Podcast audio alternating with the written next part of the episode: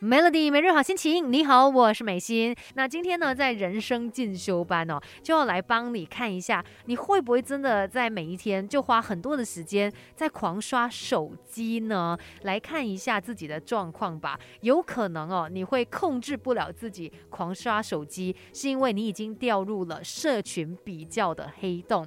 先来看一看哦，你自己在使用这些社交网络前后有没有一些焦虑的情况呢？就是。你会突然间意识到说，哎，我真的花了很大量的时间在刷手机，耶。然后呢，也会觉得自己好像吸收了很多没有必要的资讯。那同时间，你也会非常关注他人的动态。那很多时候呢，你的心情很复杂，又羡慕又觉得有一点心烦，而且有时候想要发个动态，就是想要就是有一个贴文这样嘛，却不知不觉浪费了很多时间。再来呢，你可能也会忍不住一直检视，呃，人家有没有来暗赞你的这些贴。贴文啦，或者是一直去看一下你的 follower 的人数是怎么样的，这一些特征哦，就显示说我们在使用 social media 的时候，真的会带给我们一些很复杂的情绪，而且你会发现我们好像越来越跟这个 social media 离不开关系。当然，这是我们现在生活的一种形态，只是我们要怎么样在这个过程当中，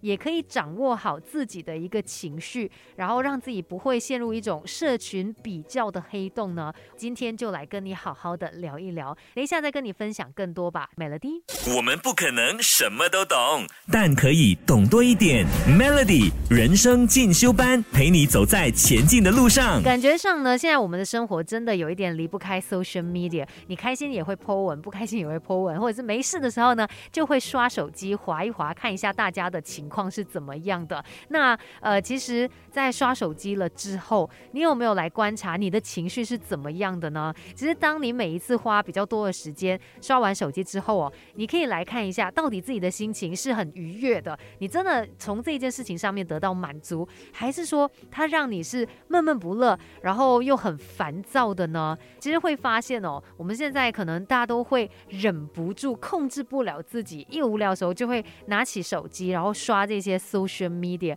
有可能真的是掉入了一个社群比较的黑洞里面，你就需要去。去看别人的日子过得怎么样，然后透过一些比较去确定你现在的定位，然后去评价你自己到底是在优势还是在劣势的。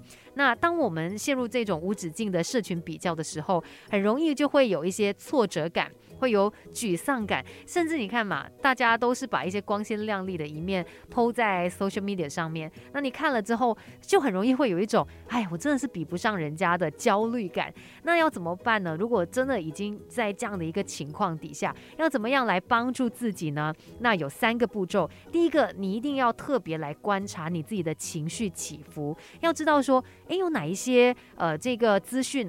特定的资讯哦，它可能是会让你感到很焦躁的，但是你又忍不住关注的呢。那从这一方面呢，来看一下，到底你自己很在乎的是什么？你自己。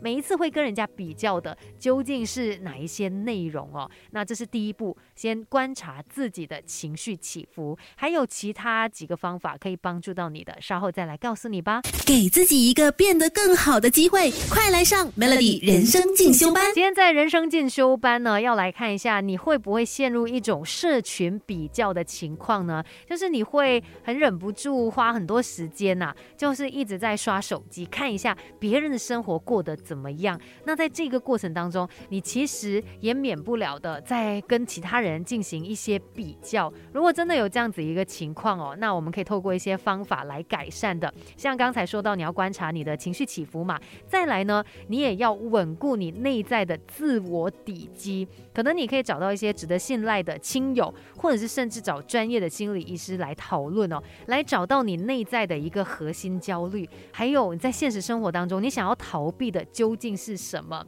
去了解你的问题究竟在哪里？那接下来呢，我们就要懂得去筛选这一些资讯。你要找到自己的一个方法，去隔绝掉一些对你来说是不好的资讯。像我之前呢，就发现到自己在看到一些分享的时候哦，会有一些不舒服的感觉啦。毕竟我们都是人嘛，可能会被一些情况影响的。所以后来我就选择避开这一些资讯，我就不要看它，不看它，我就不会受到它的影响。然后我可以把更多的专注力放在自己的身上。其实社交平台是相当不错的，让我们可以可能跟朋友拉近彼此的距离然后更加的了解大家。但是你不能够让它反客为主，就是把这个原本不应该是我们生活当中的重心，这种这些 social media 里面的资讯，变成是影响你人生很大的一个部分。所以我们必须要做好这个把关。今天的人生进修班就跟你聊到这边，守着 Melody。